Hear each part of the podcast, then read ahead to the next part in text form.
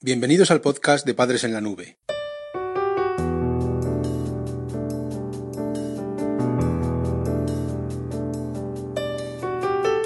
Hola madres y padres en la nube. Bienvenidos al episodio número 41 de nuestro podcast.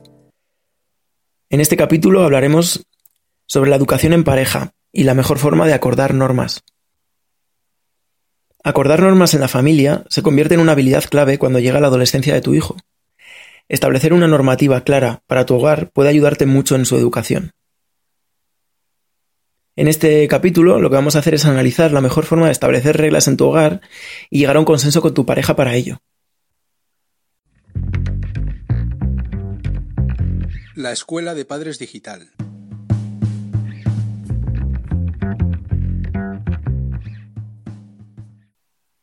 En primer lugar vamos a hablar sobre las figuras de autoridad. En el mundo físico las normas existen de una forma natural. Tu hijo aprende que no puede volar ni atravesar paredes porque hay unas reglas que regulan las posibilidades que tiene. Los límites están ahí sin que haga falta explicarlos. En el mundo social seréis los adultos del hogar, como figuras de autoridad, quienes tengáis que establecer las reglas. Debéis crear un microcosmos de lo que tu hijo se encontrará en la sociedad para que esté preparado. En esta labor cobra especial importancia el acuerdo entre las figuras de autoridad de la familia. Las normas ayudan a anticiparse y mostrar un criterio unánime ante los posibles comportamientos de tu hijo. Establecer un sistema de reglas familiar puede ayudarte a mejorar la convivencia y evitar muchas discusiones con tu hijo adolescente. Una normativa implica su cumplimiento por parte de todos los miembros de la familia, no lo olvides, y una supervisión por las figuras de autoridad de que se están cumpliendo los objetivos planteados y respetando los límites. Además, las figuras de autoridad son o sois en este caso las encargadas de impartir justicia. Castigos y refuerzos son las herramientas asociadas a las normas que se aplican después de los comportamientos objetivo. Dos figuras de autoridad no tienen por qué tener visiones iguales del mundo, pero sí tienen que llegar a un consenso en unas normas básicas que equilibren sus posturas. Además de una forma de control de comportamiento, las reglas familiares son una forma de poner de acuerdo a la familia sobre una visión del mundo conjunta. Sin duda, una de las claves a la hora de educar en pareja es acordar normas para establecer unas reglas en el hogar. Como adulto, ten en cuenta que somos las figuras de autoridad y los responsables de la educación en casa. Padres en la nube. La adolescencia fácil.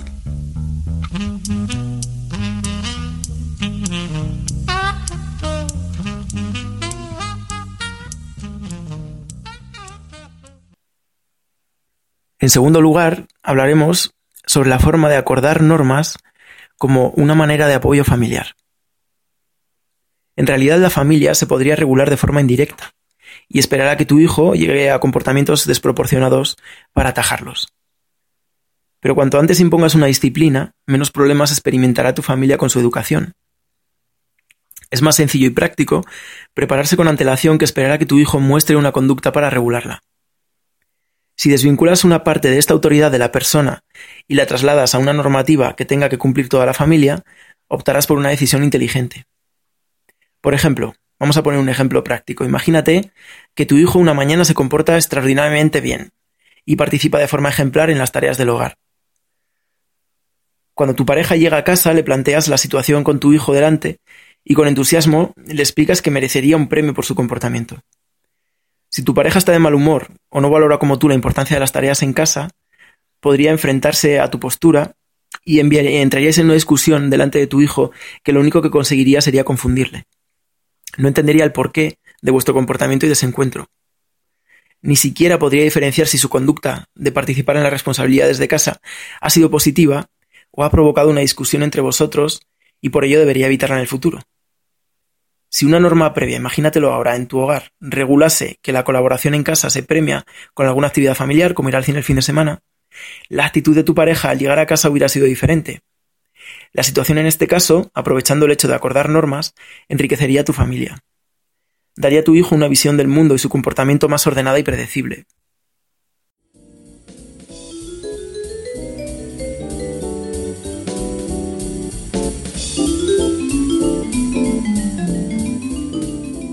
Recursos prácticos para padres en apuros.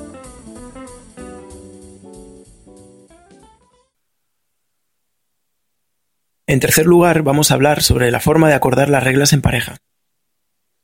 Piensa que educar en pareja puede ser una fuente de discusiones o una forma de conocerse mejor y establecer criterios comunes que contribuyan a la estabilidad familiar. Para acordar las normas en pareja te planteamos un, proceso de tres fases. En primer lugar, establece las claves de tu hogar. En toda familia hay una serie de valores que son prioritarios. El respeto, la cooperación, la obediencia son algunos universales que se repiten entre diferentes culturas. Tú deberías encontrar los principios clave de tu familia y acordarlos con el resto de los miembros para que los objetivos familiares se orienten hacia ellos. Identifica en primer lugar estas claves y contrástalas con tu pareja.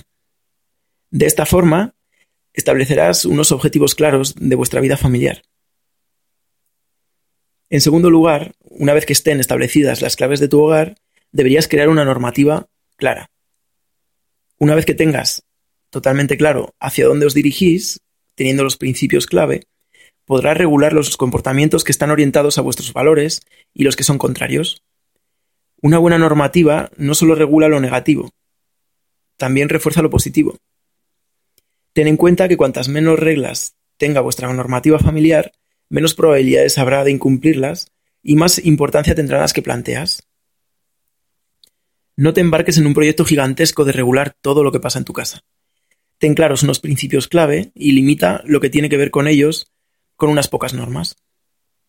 Tendrás tiempo para ampliarlas o extenderlas siempre que hayas dejado claro por qué se establecen y a qué hacen referencia. Por ejemplo, imagina que has propuesto el respeto como un valor clave de tu hogar.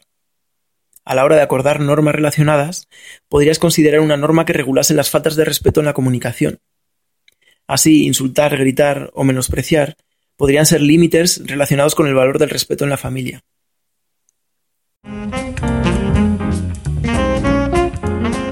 visita nuestra web padresenlanube.com. Y en tercer lugar y último, una vez que tenemos los criterios clave de nuestro hogar y que tenemos una normativa asociada, deberíamos plantear los refuerzos y castigos asociados. Por naturaleza, somos egoístas y tendemos a mantener aquellas conductas que nos proporcionan resultados a corto plazo y con el mínimo esfuerzo. Acordar normas tiene también una parte ejecutiva que supone establecer estrategias para el cambio mediante los premios o los castigos. Si tu hijo grita y le contestas gritando, perderéis la comunicación y el respeto mutuo y terminaréis viviendo en una casa de locos. Sin embargo, si un grito lleva asociado un castigo, porque se considera una falta de respeto en tu hogar, tendrá un coste de respuesta y tenderá a desaparecer. Siguiendo con el ejemplo, imagina que el castigo asociado al grito es doble. En primer lugar, no contestas a tu hijo y le pidas que imite un mensaje acorde con un tono de voz más bajo y en segundo lugar, por ejemplo, como castigo le quitas una parte de su propina por cada grito. Te aseguro que el grito de tu hijo dejará de tener la eficacia y comodidad que tenía hasta ahora y pronto cambiará la pauta de comunicación. Ten en cuenta que no solo hay que acordar normas, sino la forma de aplicarlas. No te centres en el castigo y entiende la importancia del refuerzo positivo. Las investigaciones al respecto encuentran que por cada comentario negativo, para compensar nuestro estado de ánimo, las personas necesitaríamos cinco comentarios positivos.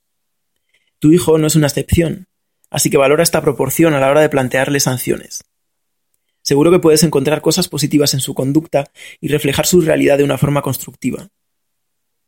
Un buen ejemplo de esta habilidad es la técnica del bolígrafo verde. Consiste en centrar la atención en los aspectos positivos del comportamiento o el desempeño para ponerlos en primer plano. Así se consigue que tu hijo aprenda de ellos como modelos de conducta. Esta metodología del bolígrafo verde es opuesta a la del bolígrafo rojo, ya que esta última, la del bolígrafo rojo, resalta los fallos y pone de relieve las necesidades de mejora, centrando el foco de atención en lo negativo.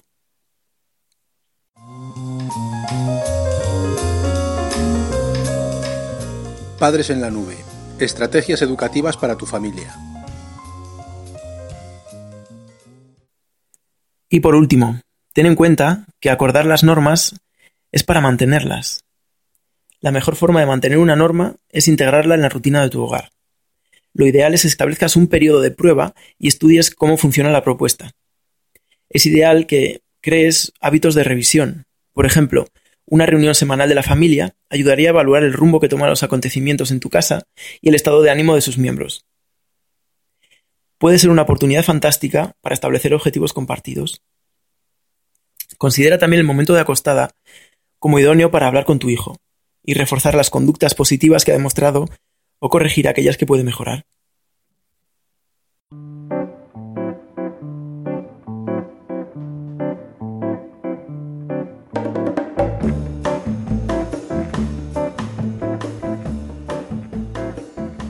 El podcast de Padres en la Nube se distribuye bajo licencia Creative Commons.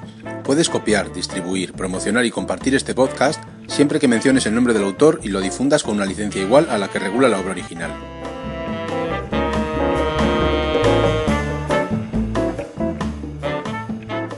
La música que has escuchado en este capítulo pertenece a los grupos Boom Boom Beckett, Exy Style, Lily Rambelli, Nuyas, Souljas y Star Rover.